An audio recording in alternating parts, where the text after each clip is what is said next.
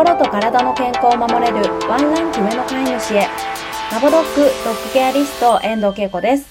この番組では今日からすぐに取り入れていただける愛犬の心を守るためのしつけ方のポイントや愛犬の体の健康を守るためのお手入れのヒントなどについてドッググルーマーでトレーナーである私がわかりやすく解説していきます。ぜひ通勤のお時間やお料理やお洗濯など家事の合間などでお耳だけ貸していただけたら嬉しいです。こんにちは、ドッグケアリストけいこです。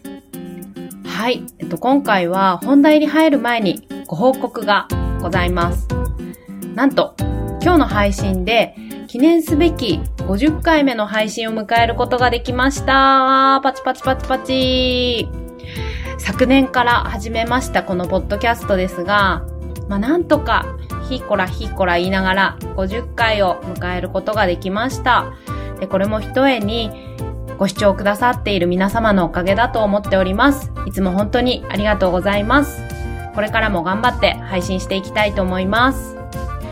で今回は節目の50回ということでお伝えしたいことがあったんですが、まあ、なんとこのタイミングで我が家のケルトさんが左目を負傷してしまうという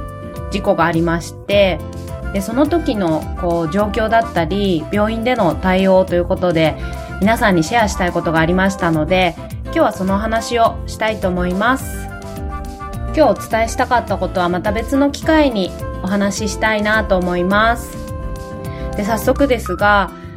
先日、我が家のケルトさんが左目を負傷しまして、で、その時の状況は、インスタや YouTube にもアップしましたので、ぜひ気になるという方は動画で見ていただきたいなと思います。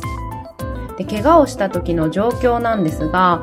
ちょっと、あまりにも間抜けな感じでお伝えするのが恥ずかしいんですけれども、お伝えしますね。えっと、私いつもケルトを歯磨きするときは、背中にソファーがある状態で床に座って行うんです。で歯磨きが終わった後は、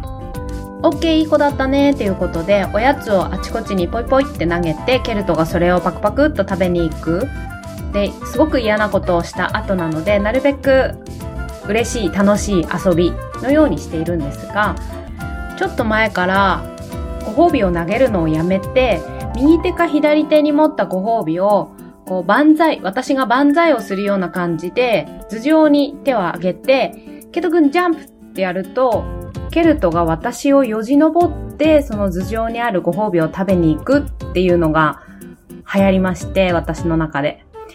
で、その時に、よしおしまい、ケト君ジャンプって左手右手を上げると、もうケルトがすごい嬉しそうに、すごい勢いで私にジャンプしてくるんですね。で、肩に手をかけて、後ろ足をカリカリカリカリして、ヒーコラヒーコラって言いながら、やったーってこう頭上のご褒美を食べる姿が、可愛くて可愛くてですね。で、時々顔面をよじ登っていく感じで、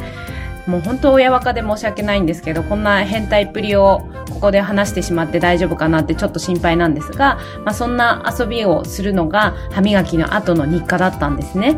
で、今回も左手にご褒美を持って、はい、おしまい、ケト君ジャンプって頭に掲げたところ、ケルトが左肩に乗って、よいしょ、よいしょってやりながら、最後、ぴょんって飛んだんですよね。で、その時に、キャンって泣いたんです。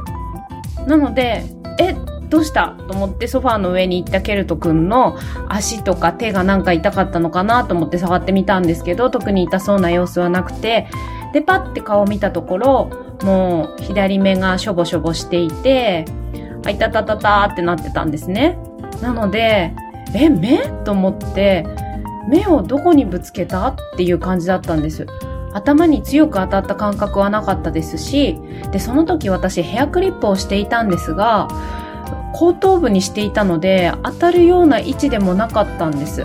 ただ、まあ、それぐらいしか想像がつかなかったんで、じゃあヘアクリップに当たったのかなと思ったんですが、クリップ自体は角がなくて丸い感じのフォルムだったんですけど、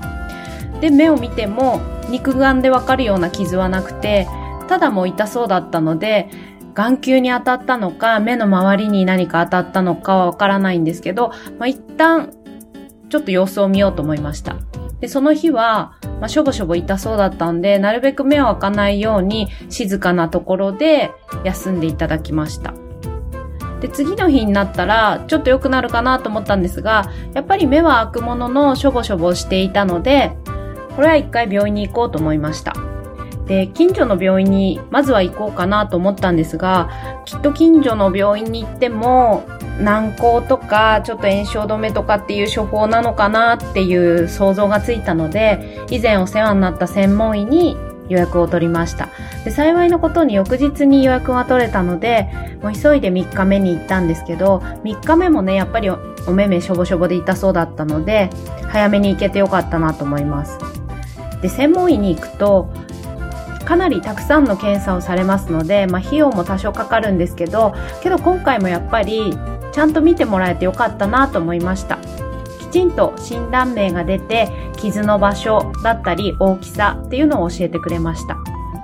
で、なんと言っても驚いたのが、検査から帰ってきたケルトさんなんですが、左目、あんなにしょぼしょぼしていた左目がパッチリ開いてるんですね。で、なんだかサイボーグの目みたいに青いポッチがポチポチとありまして、え、何したんですかこれって聞いたら、なんとコンタクトレンズを装着して帰ってきたんです。びっくりですよね。今時はワンコもコンタクトレンズなんですね。で、レンズによって痛みが軽減しているようで、お目目パッチリでした。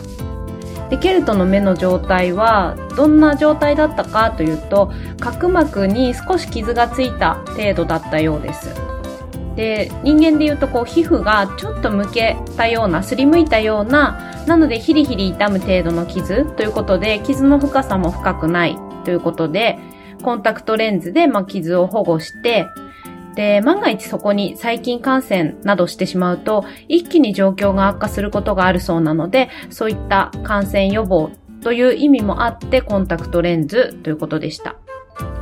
まあ、費用はね、1枚6000円ということで、私のコンタクトレンズ何枚買えるんだっていう話なんですが、まあ、それで愛犬の目の痛みが軽減されて、お目目が開けるっていうことを考えるとね、金額には変えられない部分がありますよね。まあそんなこんなで、受診前とは打って変わって目をパッチリ開けてうるうる瞳で帰ってきたケルトさんなんですが、で、今回私が専門医に行ってもう一つ先生に聞いておきたいことがあったんです。で、それは何かというと、白内障についてだったんですけれども、確かここでも去年の年末ぐらいから気になっているっていう話をしているような気がするんですが、ケルトの左目の白濁が気になっていて、